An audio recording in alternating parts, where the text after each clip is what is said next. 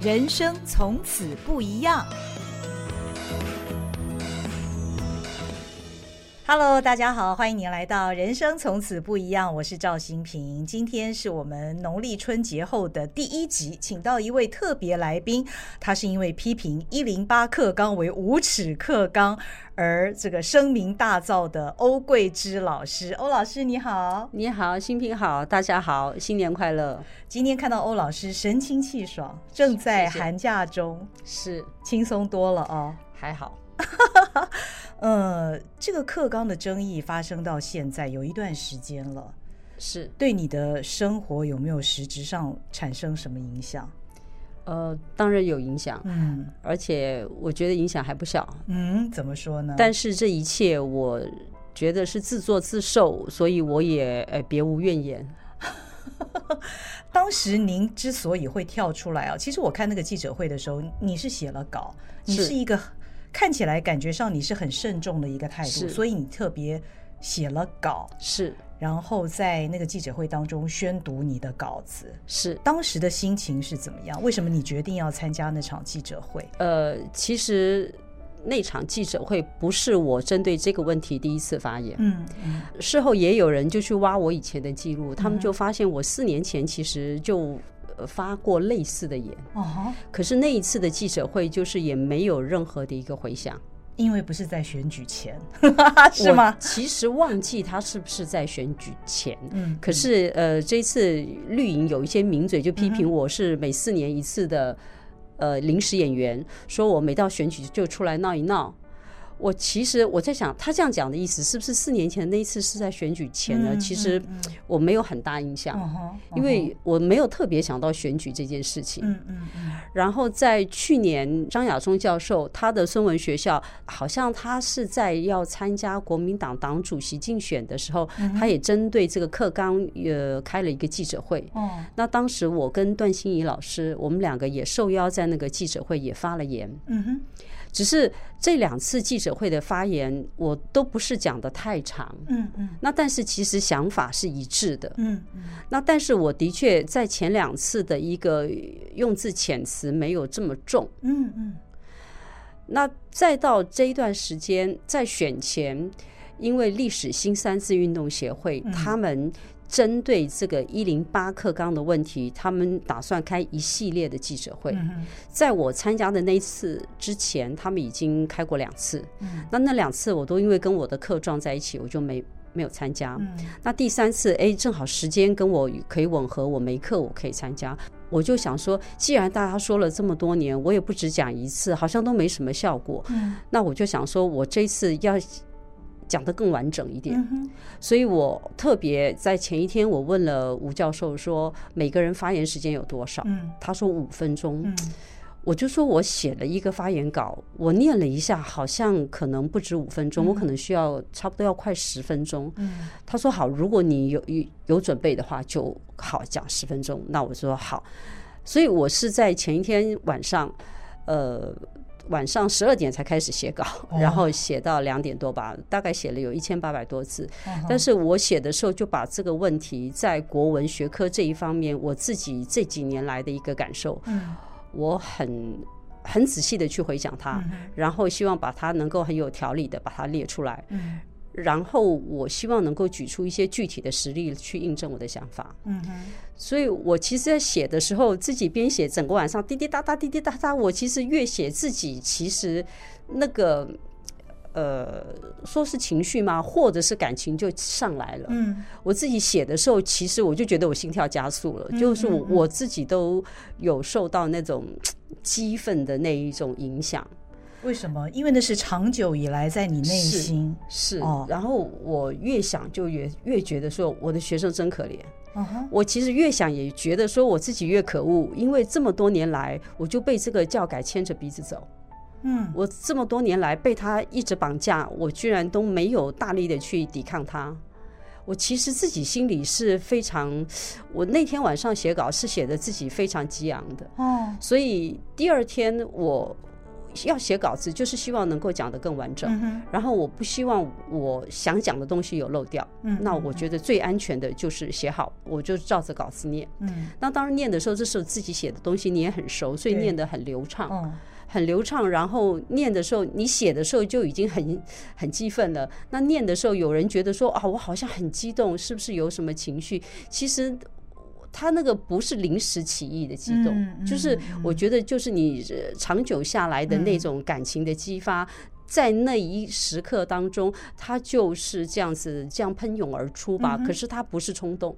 嗯，他是思考过的，嗯哼，只是因为是自己真实的感受，所以呃，用文学化来说，就是他有了一定的感染力。嗯嗯，那这件事情其实后来外界都是以争议这两个字来形容啊。是你你觉得，呃，现在这个所谓的争议，它其实也已经过了，那选举也选完了，你觉得这一切是不是又将船过水无痕，就跟四年前一样？呃，我认为这件事情把它当作是争议的人，嗯、他就是要模糊掉我文化教育的一个主旨。因为文化，大家对文化、对教育的一个目的，它是没有争议的。嗯哼，我们怎么会希望我们教出这个不伦无德的孩子呢？有有这么严重吗？呃，事实上，课纲长久以来删除掉的篇章，的确让小孩子在那个品德的濡染上面，他其实是弱化了非常的多。嗯，他不但对自己的一个呃民族属性，嗯，不清楚了。然后他对于所谓品德的一个认知，或者是自我醒察能力也是下降的。嗯哼，这个时候如果这些学生他们的家庭状况不是很健全，嗯，那。教育所造成的弱化的状况，就会那个负面效应就会加成。Uh huh. 除非小孩的家庭本身非常的圆满，嗯嗯、父母也非常注重这个品德教育，那学校这一块没有特别去强调，也许呃造成伤害没那么大。可是我们看到的是，现在社会的一个演变，有多少家庭是处于失能状态？嗯，而我们的政府从来没有针对家庭教育去做过任何的一种呃设计性的一个引导、呼吁，或者是对父母的教化。嗯，从来没有。讲到一零八课纲哦，因为说实在，我对于我自己来讲，那是很陌生的一件事情，是家里也没有小孩哦。但是我看到网络上很多人，呃，他们对于一零八课纲的解读是，是容许老师自行组合教材，松绑教科书的。影响力，换句话说呢，嗯，老师是可以透过设计课程的方式，来让你的整个的所指导的这个学科的内容，比方说欧老师，您认为文言文很重要的话，是，是不是能够透过您自行设计教材的方式，把您所强调的品格文化的这个方面传播给学生呢？听起来，呃，他们的确是有这么说。嗯好像很理想化，好像对啊，你就自己去设计嘛，你可以不被他绑架嘛。可是问题是，他整个课程设计的那种架构，你的国文课直接一个礼拜剩下四节，哦，你连文本要完整的讲述交代清楚都有困难，那更不要说你加进别的，当然。我不想去预测说所有的科纲委员都是存着那一种呃政治上面的企图，嗯哼，好，我们不这么说。可是如果他们诚意过高，嗯嗯，那也就是你可以自行设计，你可以如何？可是你给我的时间是什么？哦，那而且还有一点就是，既然是这样，那我们。课纲，那你就不要有推荐古文了。教育部的说法，或者是国教院的说法，就我们没有删呐、啊，对你们没有删，哦、可是你们推荐了，嗯、你们推荐十五篇，就跟以前所谓的古文三十篇，也是你推荐三十篇啊。嗯、我们也不只教三十篇，嗯，可是当你推荐的时候，这就是考试的焦点了嘛。哦，那是不是老师们教学就要聚焦在上面？嗯，那再加上上课的时间又不够，嗯、那我想要教点别的，学生会觉得说这不是主要的哦。那其实学生在学习上，他是不是也有了抗拒的理由呢？那你考试永远领导教学嘛？那你现在你教育部、国教署这些会出题的单位，控制考题趋向的这个单位，你推荐了十五篇，那出题教授呃，是不是要让这些孩子们说啊？我而且高中老师也一直一直跟大学老师呼吁说：“那你们要考我们教的，如果你们都考课外的，那我们上课都没有人听了，因为教的那个都没有考出来也不行啊。哦”那所以他们又要符合说：“哎，也这个推荐十五篇，他们就一定要考，嗯、但是又要考很多课外的。嗯、那课外的大家教的又都不一样。嗯嗯”那所以其实。这个从考招制度再加上这个课程设计，它造成的一种多方面的一个矛盾或者是冲突，嗯嗯嗯、所以它是很多个层面的问题。是那欧老师，因为你主张文言文跟白话文的比例是一半一半，是五比一一比一。那呃，现在的比例大概是多少呢？现在的比例就是，比方说三十五六十五。哦，你觉得远远不够？当然远。其实、嗯、呃，我在其他节目我也说过，就是。当教改走到三剩下三十篇的时候，我就已经觉得太少了。嗯，那可是那个时候国文课，比方说还有六节课，还有五节课。嗯，那现在三剩下十五篇，嗯哼，剩下四节课。嗯嗯嗯，我们能做的，我们在这个教育框架之下能做的，真的太少了。嗯嗯，那你觉得在这一次的所谓的争议之后，对于这整个事情有什么影响吗？呃，我认为他最起码正面的影响就是有许多搞不清楚这个课纲到底会有什么具体影响的家长，他发现到了。问题啊，原来是这样，因为我举了很多具体的例子嘛，嗯嗯、不管是历史的或者是国文的，嗯、那他们才发现到为什么他们的孩子跟他们之间有这样的差异，嗯、原来是这个教育的内容产生了这么大的影响。嗯嗯嗯，所以我就说这个这个去中国化的课纲，它让父母跟孩子之间失去了世代之间可以对话的一个共同基础。嗯哼。因为有了太大的差异，嗯，嗯，甚至连自己身份认同可能都有了撕裂。呃，这个其实应该是台湾普遍而且存在已久的问题，有关于认同的问题。嗯，所以老师，你在你的课堂里面会怎么教呢？既然一零八课纲已经改成这样，只剩下四节课，只有那十五篇推荐古文了。我的做法一向是。因为我们就是一个学期切三段嘛，每一个学月一段，那每一个学月就固定说会有几课是要考的，但那几课里面，像以前可能有三篇文言文，两篇白话文，那现在可能只剩下一篇文言文，或是两篇文言文，三篇白话文这样。那我的重点就全部放在文言文上面。哦，这样子。对，那白话文的部分，因为我认为说白话文学生看就可以懂。嗯哼。那这个白话文，它有其他的深意需要去引导讨论的，那是属于这个思想层面的一个讨论。嗯哼所以我通常的要求，我就是会要求学生白话文你要自学，你自己先读，然后他们要先考。嗯嗯。然后我把文言文，我觉得我充分的考试会考的，我觉得该提醒的我都上完了，剩下的来的时间我来上这个白话文。嗯。然后有需要讨论的，有需要提醒的，那我再跟他们讨论，再提醒他们。嗯、可是常常就是那个白话文剩下的时间可能。可能一篇文章只剩下一节课，通常是这样。其实都上的很赶。学生喜欢文言文吗？呃，学生是喜欢的。好文章，他们其实我觉得人对美的事物，嗯、或是对有思想性的事物，他有一种先就，我觉得像植物有那种向光性。他读了之后，他懂了之后，他会自然而然的喜欢，嗯、因为他直觉的，或是说可以。很贴近的发现到说，这个文章给他带来的一种心灵上美好的一个感受，嗯，或是思想上的一个启发，嗯，他们是会喜欢的，嗯。那当然说你考试要背诵，这当然会造成一定的一个学习上的压力，嗯。但是，都读到高中了，你不可能还说，哎呀，我们要快乐的学习。我们其实发现很多快乐的学习就是无效的学习。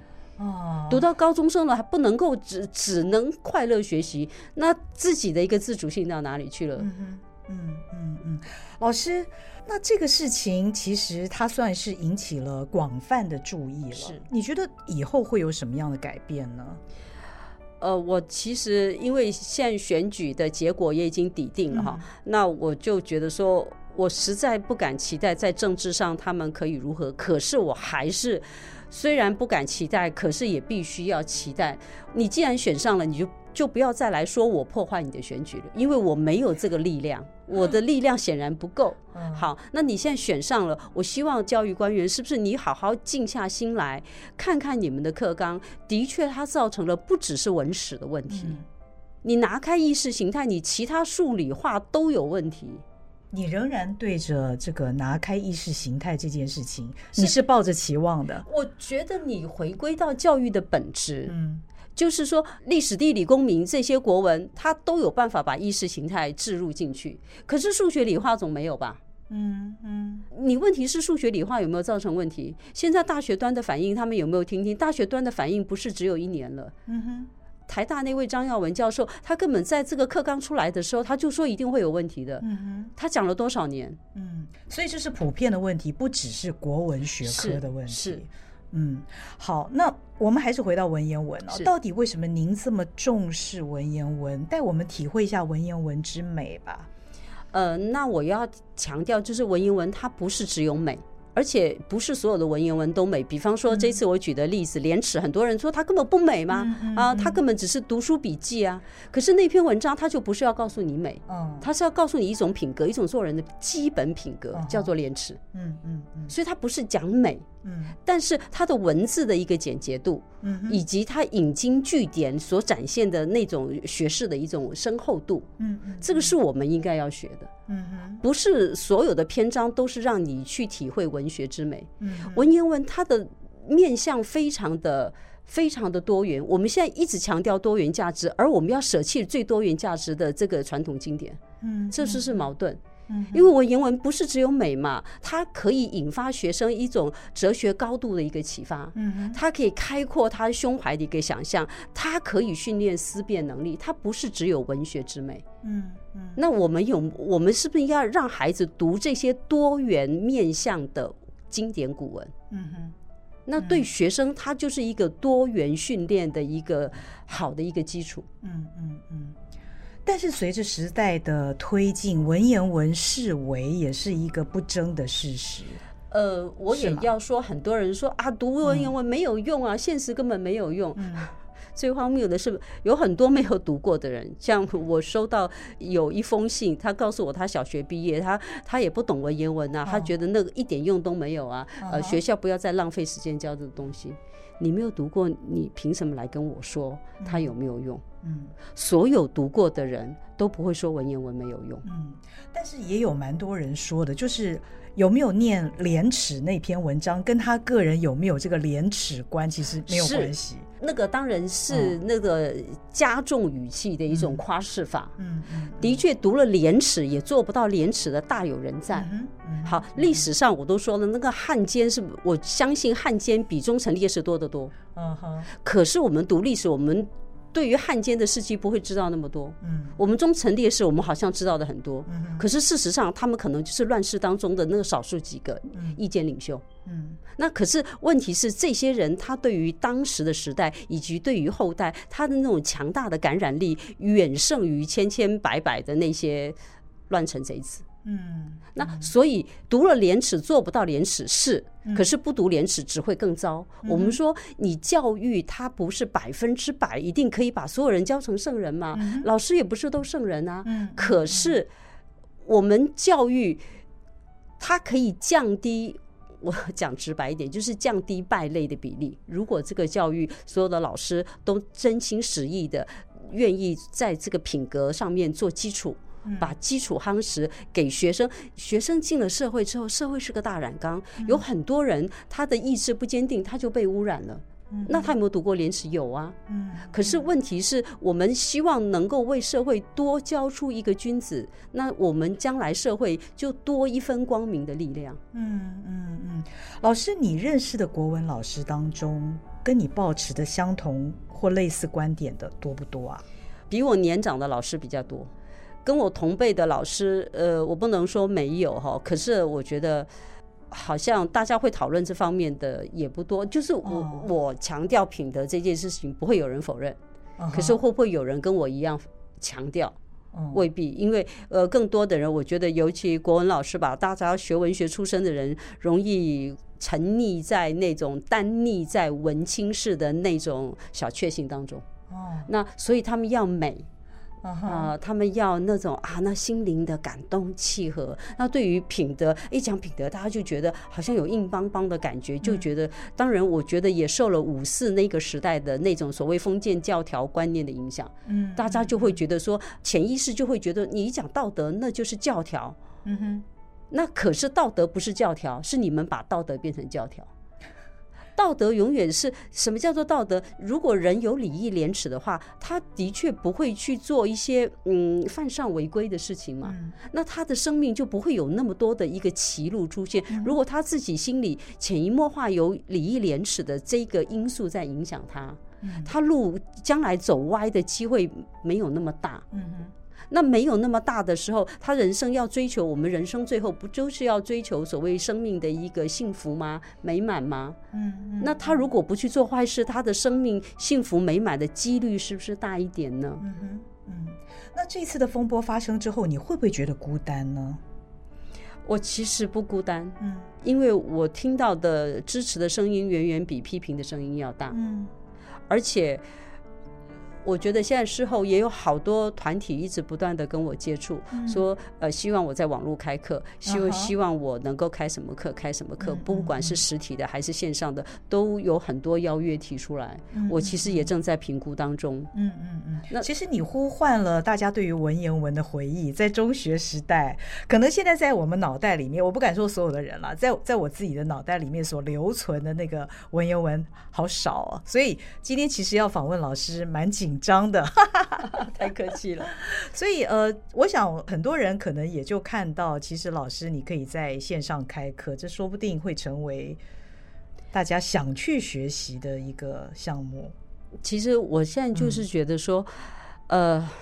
在网络开课这一件事情，我觉得呃我是不排斥的。那而且现在也是因为网络的力量，才会这么多人听到我的声音。嗯，所以我觉得我们必须要肯定这个网络的正面价值。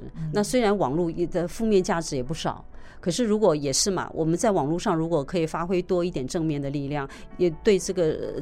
我觉得世界人类的引导都会正向的多一点吧。嗯，学生对这次事情的反应是什么？学生对这件事，其实学生呃，他们不太有，不太会说直接来说呃支持你啊或干嘛，但是他们会有一些默默的一些行为。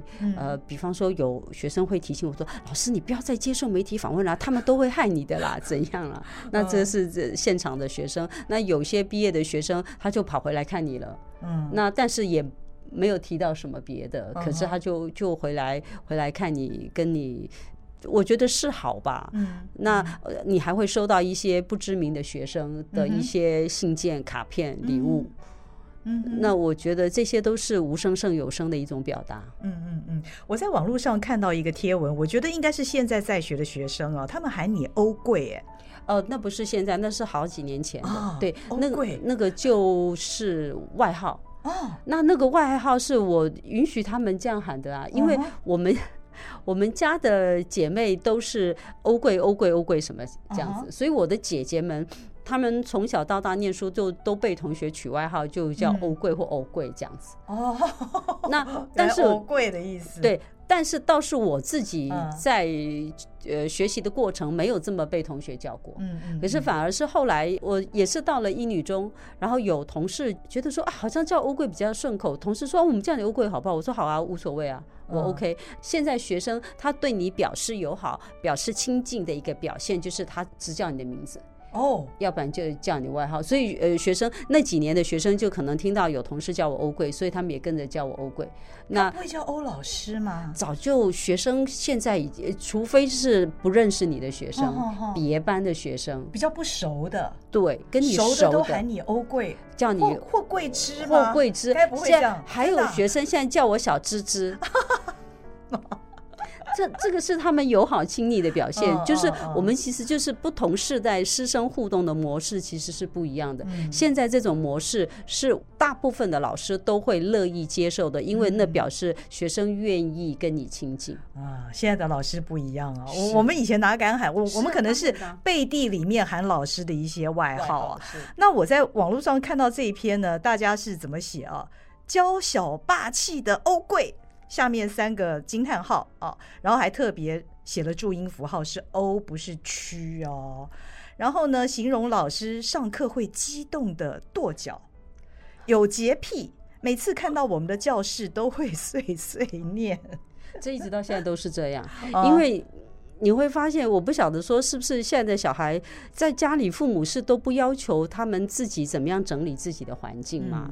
也就是说，学校学生的自己的桌子就乱七八糟，抽屉乱七八糟，那更不要说讲桌。现在各学科的状况复杂了，那个教材多的不得了，要再加上考卷多的乱七八糟，然后常常你上课的时候，你要把你的课本这样子完整的摊在桌上，你要挪开好多东西。哇！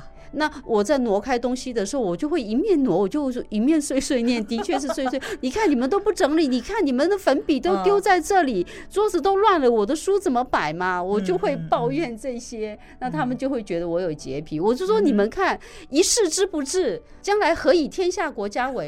哇，以文言文交织啊！然后他们就会说：哎呀，我们又没有要为天下国家。我说你们就是这样子，呃，小鼻子小眼睛，养了一堆鸡肠鸟肚。没有大气魄、大胸怀，你从个人的环境你都不能处理好，那将来还期待你做什么大事？嗯，老师，我发现学生对你的评语，我现在也有同感啊。大家说欧老师有表演天分，我觉得有哎、欸。呃，我自己是没有刻意要表演什么，嗯、但是可能就是一些习惯的一些说话方式吧。嗯嗯嗯、那他们觉得跟一般老师有点不一样吧？我不是刻意在表演，反而是我觉得我们现在科里面有年轻的同事上课演很大哦，是我是没办法演那么大。可是另外一个角度想，就是你上课。呃，你教的这些古老的东西跟他们的确是有距离，嗯，所以你用一些他们觉得比较亲和力高的，或是一些比较好玩的方式来教，也许就比较能够吸引他们来注意。嗯，那当然，我觉得也是要看文章的情境啦。嗯，我我总不可能教一篇严肃的文章，我我在那边跳康康舞，那就很离谱了。那所以。通常会有什么表情啊？会有什么动作？那通常会跟那个课文的情境是相吻合的。嗯、那对我来说，我不是刻意在表演，嗯、我就是一种自然的。以自然稍微有一点夸张，希望吸引他们的这种表现，老师难为啊。是啊，现在孩子我觉得很难教了。怎么讲？呃，现在那么多的网络用语，是不要说文言文离我们很远了。现在很多的白话文有很多新式的用法，我自己也会用。比方说，我们立马怎么样？立刻马上就变立马。那现在这个已经变成非常普遍的了。所以你在教学生文言文的时候，老师，你会不会觉得文言文的视为，它也是一个就时代演进，它就是自然而然的一个现象？这个就要特别强调，我觉得文言文的视为，它不是自然而然的，嗯、它是人为的，它其实就是一百多年前胡适他们造成的。嗯那当然，那个时代回不去了。嗯嗯。那我们也要特别强调，文言文它是书写的文字，它本来就不是口头的语言。嗯。古人也是讲话讲白话文啊，谁会讲文言文？文言文是书写下来的。嗯。所以我们不要误会文言文跟一般的口头，嗯，它是不一样的。嗯。这个是一点。再来就是当年胡适他们发起白话文运动，我觉得那是处在一个国家。民族面临到一个真的是呃生死存亡的关头，嗯，因为当时中国非常的孱弱，嗯、列强几乎用国父的话说就是瓜分豆剖中国。哦是正在进行式，那所以胡适他们那一班文人，我觉得都抱着一种很急切救国的心，他们去想说，我们几千年的文明，现在面对一个西方新式的这个不过是两三百年的文明，我们就被打趴了。那于是他们非常激烈的就去检讨国故。可是他们检讨的太激烈、太过分了，几乎是否定掉传统所有的一切。所以那个时候有所谓的全盘西化派嘛。哦。然后他们也希望说，用我们为什么老百姓这么无知？呃，这么如何？所以我们要尽速的。教化老百姓，那你写文言文，一般老百姓当然不懂，所以主张要白话文。嗯哼，那所以那个时候是有这样的一种历史情境，希望能够速成的来教化所有的民众，但是也获得共鸣了，不是吗？是，我觉得我们今天百年之后，因为时代又改变了，我们正可以去回顾那个时代那样的做法造成的利弊得失。嗯哼。那个利当然是迅速的加强了这个民众之间的沟通，嗯嗯。可是那个弊是使我们书写这种语言的一个能力就完全退化掉。我们现在已经很少人有能力再写好的文言文。那当然，我也不是说我们要回到那个书写文言文的时代，不是，而是说你文言文留下来的几千年的这个文化遗产，我们应该要保持着我们阅读解读的能力。我不是说要书写，因为文言文是几千年的智慧在那里。那你现在白话文的发展就是这一百来年，嗯，那请问里面的含金量谁会比较高？嗯哼，我觉得这是非常清楚易变的吧。大家呃说啊，那个几千年的东西对现在有什么影响？不要说别的，你思维巴德这些东西是不是已经几千年了？请问到现在为止，它是不是做人的一个基础？嗯，西方民族没有思维巴德这些字眼的提出，可是他们有没有他们的一个民族道德的一个要求？一样有吗？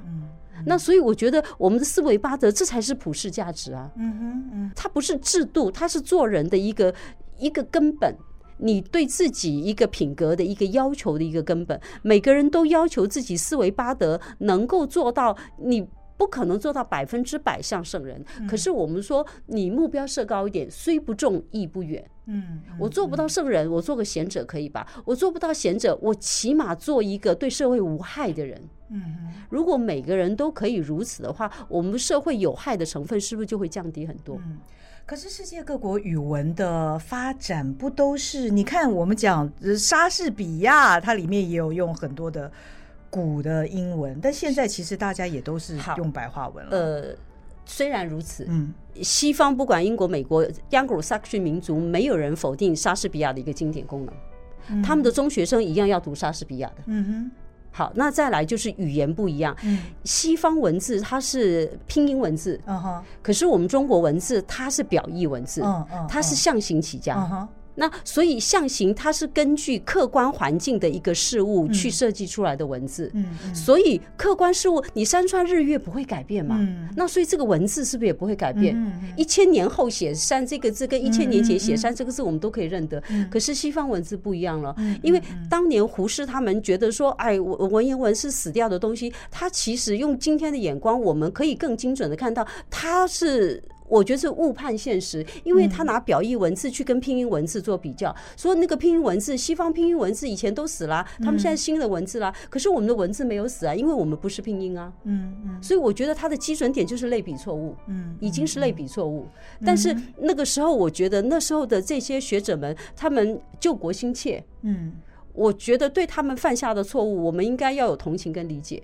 可是今天一百年了，一百多年之后，我们还要用一百多年前的思维来思考我们现在学习的问题。嗯，这其实就是一个落伍，而且。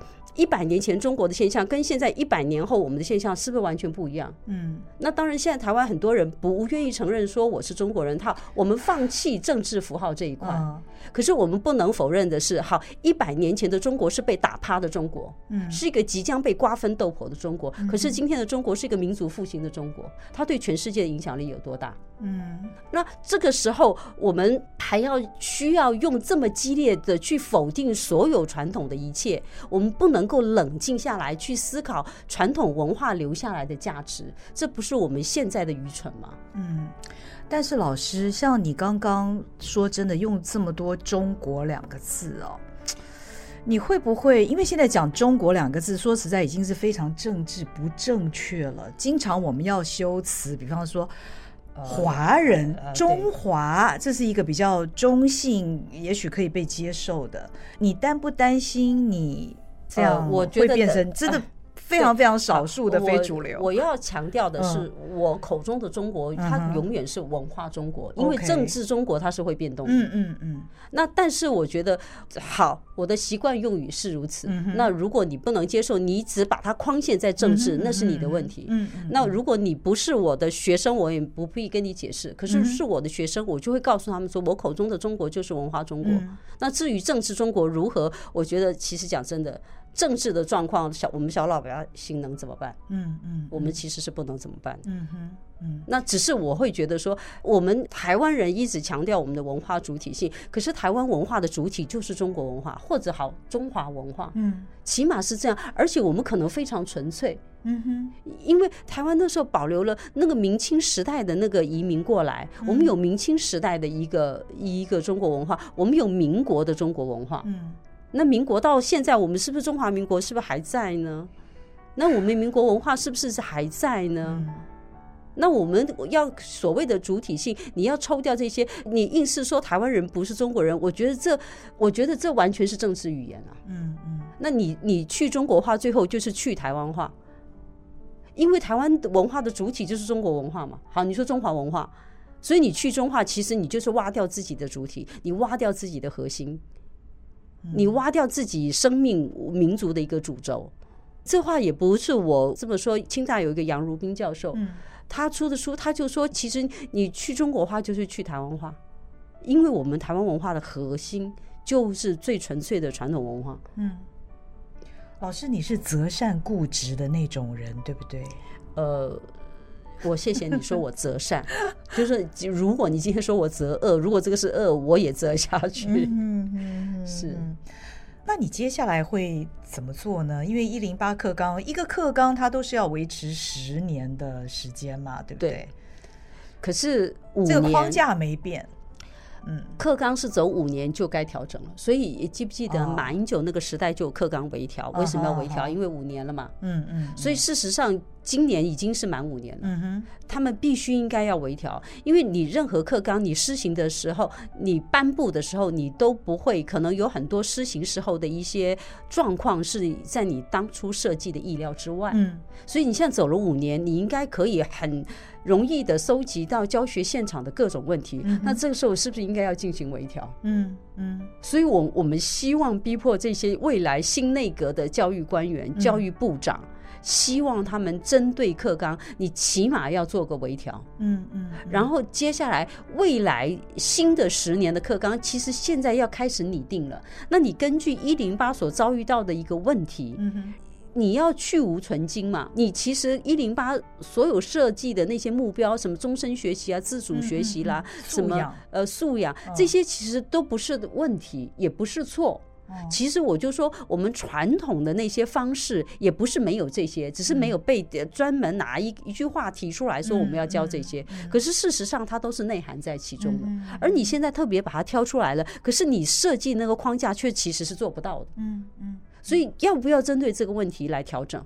所以你或者是你们会怎么做来迫使我们的政府单位会做这样的事情？我觉得就现在选举之后的结果，我们只能期待在野党的立委，嗯，重视文化教育的立委。嗯，你们是不是让你们的选民看到你要怎么挽救他的孩子？当然，我觉得政治人物有他选票的一个考量，文化教育是不是他的对他的选票影响有多大？他可能不晓得把他排到第几了。嗯，所以我们也希望，就是说，我们呼吁全国的家长，你小孩子还在学的家长，天下父母心，没有人希望我养出一个什么呃十恶不赦的孩子吧？嗯，没有人希望我的孩子在学校被霸凌到割喉吧？嗯，那所以这些父母们，你担不担心你孩子他受教育的环境一再恶化？如果担心的话，所有的家长，拜托你们，你们可以打电话到你们选区的立委办公室，告诉他们，请他们在新内阁新教育部长上台之后，逼迫他们针对一零八课纲做调整。我呼吁所有的家长打电话到你选区的立委。然后我们也会另外呃寻求各种管道跟在野党的立委呃做连结，让他们更清楚的知道一零八具体的问题。希望他们在新内阁成立的时候，直接就提出质询，直接提出逼迫他们修改的法案。嗯，即便是在北一女这么优秀的学校里面，你们也会感觉到整个您刚刚讲的，包括种种恶化等等那样的情形吗？我我觉得你语文能力的弱化是显而易见的。嗯，我就说以前改作文你都不会改到一篇作文有十个错字以上，而现现在这已经不是个案。北一女的学生也是。是是是，而且他不是很少数哦。哦，嗯，当然没有多到很夸张，可是你一般有一个有两个，是不是也很可怕？嗯，我们有二十几班呢。嗯哼。语文能力的弱化，然后我觉得说学生对美的一个感受力也弱化，那更不要说对品格的一个要求也弱化。嗯，因为他们我他们现在的公民课本讲公民与社会，嗯，我们以前的公民课本是公民与道德，嗯哼，那我们现在的社会不要道德了，那所以事实上，他们里面讲讲品德的这一块就没有嘛。嗯。然后要不然比你说小学生，小学生我们以前读是不是有一个生活与伦理？嗯。现在没有伦理啦，他可能生活与科技。哦。要科技没有问题，你要了解社会没有问题，可是跟你有伦理、有品德的教育，这不冲突吗？嗯嗯。可是我们很明显的，在我们的教育现场，在我们的教材里面，这一点是完全被边缘化。嗯哼。聊备一格的可能就是几行文字在那边。嗯。那所以你说我刚刚说了，如果家庭教育失能，嗯，那学校教育又不能补上，那他们出到社会，社会又是乱成一片。那请问我们国家的未来是什么？从四年前，其实您就大声疾呼过。四年后，当然这一次可能广泛的受到瞩目的程度是相对高很多。这么多年来，你不觉得你在讲的这些是狗吠火车？你仍然抱着希望？呃，其实我会觉得是狗吠火车，可是我不是一只狗，我有一群狗。然后我现在这个发现社会有好多群的狗，我们都发现到这个火车，这个教育火车已经出轨了。嗯。我们希望呼唤我们国家的主人，我们就废吧，我们大家一起狂废，废到我们的执政党、我们的政府、我们教育的主人，你们看到我们教育列车已经出轨了，你们再不拉回来，我们教育列车就翻车了。一旦翻车，我们付出的是整个台湾社会的未来。嗯，一个国文老师的心声。不过我们现在因为龙年到了，是。呃，龙，所以我在想呢，有没有在我贫乏的脑袋里面是好像只会讲飞龙在天跟龙年行大运这个非常普通的词啦？那老师在文言文或者是古文里面有没有什么跟龙相关的一些作品可以让我们听众朋友们赏析一下的？好，那我在想跟龙直接说呃写龙的文章或是诗词，还真的、嗯、我真的才疏学浅。还真的不容易发现，可是跟龙有关的词汇，我们在我们生活中太常见了。比方说那个您刚说“飞龙在天”，这就是《易经》里面的一个卦辞。那“飞龙在天”那个卦辞，那个孔子是有解释说，人与人之间，它一定是同声相应、同气相求的。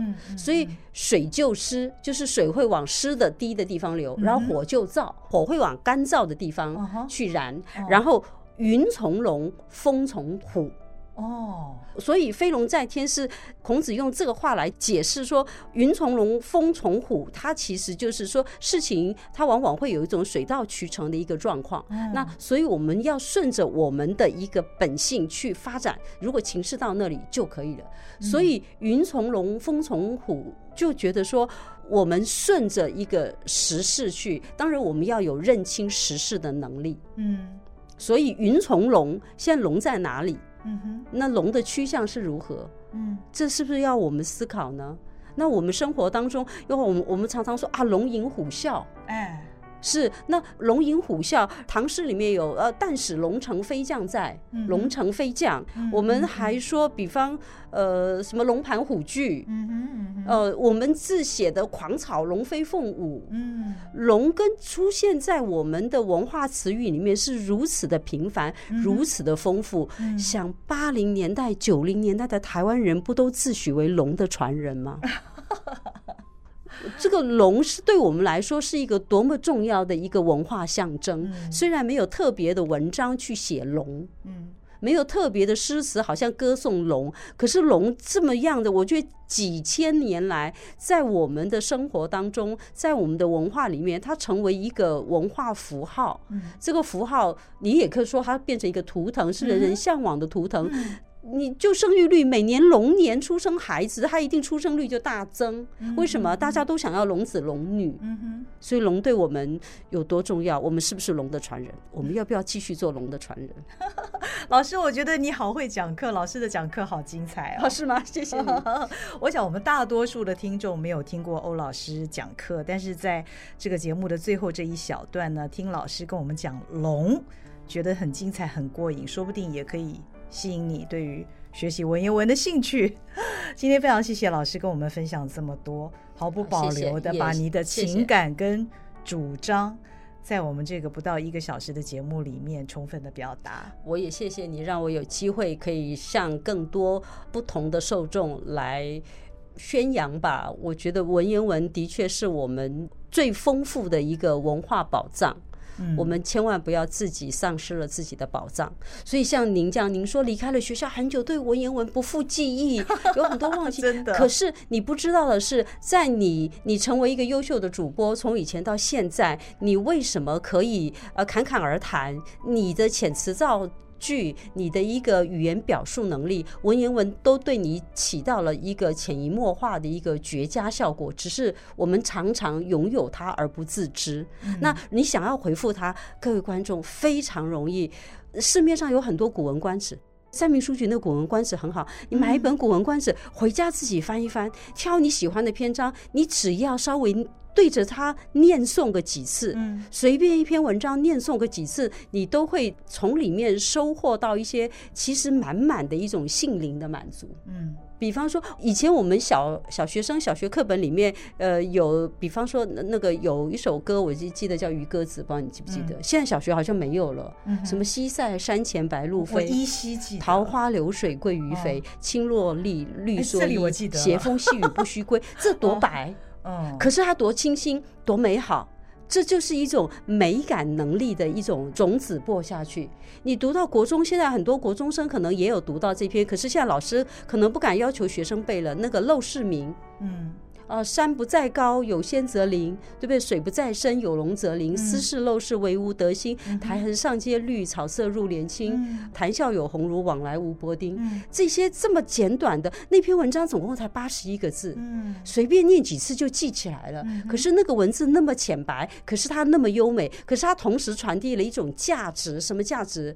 我们人生淡泊名利，你就可以得到性灵上绝对的自由。自由不带外求，不是要靠别人给我自由。嗯，你心里对名利没有诉求的时候，这不是说我们不要人人生不要去追求。好，我们就工作就是要生活啊，要干嘛？如果附带了有更多的名，有更多的利，就比方说现在有人跟我说啊，你还是开网课啊，你要去让观众订阅，然后你的影片现在满天飞，以后这些影片啊，收益价值都可以在你身上。所想的。对，不是我所想的。但是如果我这么去做了，我现在是报得大名。可是如果以后因此而得到大利，我觉得我也不拒绝，因为我觉得让大家知道传统文化是可以替你带来大利的。可是那是附加价值。那不是你原来的初衷跟本质，嗯，你的本质是希望这个文化可以扩散下去，嗯，可是突然间名也来了，利也来了，你何必拒绝？但是你要自己要有的一个，我觉得觉知就是我不迷失在其中，嗯，那我都想说，我教国文教了三十年，我这都一把年纪了，我如果还因为名或是图来的名或利，我而因而迷失在其中，那我过去教的一切，那都是纸上谈兵，嗯。老师，这个风波有没有让你人生从此不一样啊？呃，我觉得目前为止是有点小不一样。嗯，那我不知道他会会不会有大不一样。嗯，我愿意去观察或者去适应各种正向的不一样。嗯哼，正向的我不迷失，大家放心。谢谢老师，谢谢老师的分享，也谢谢大家的收听收看，我们下回见，拜拜。好，谢谢，拜拜。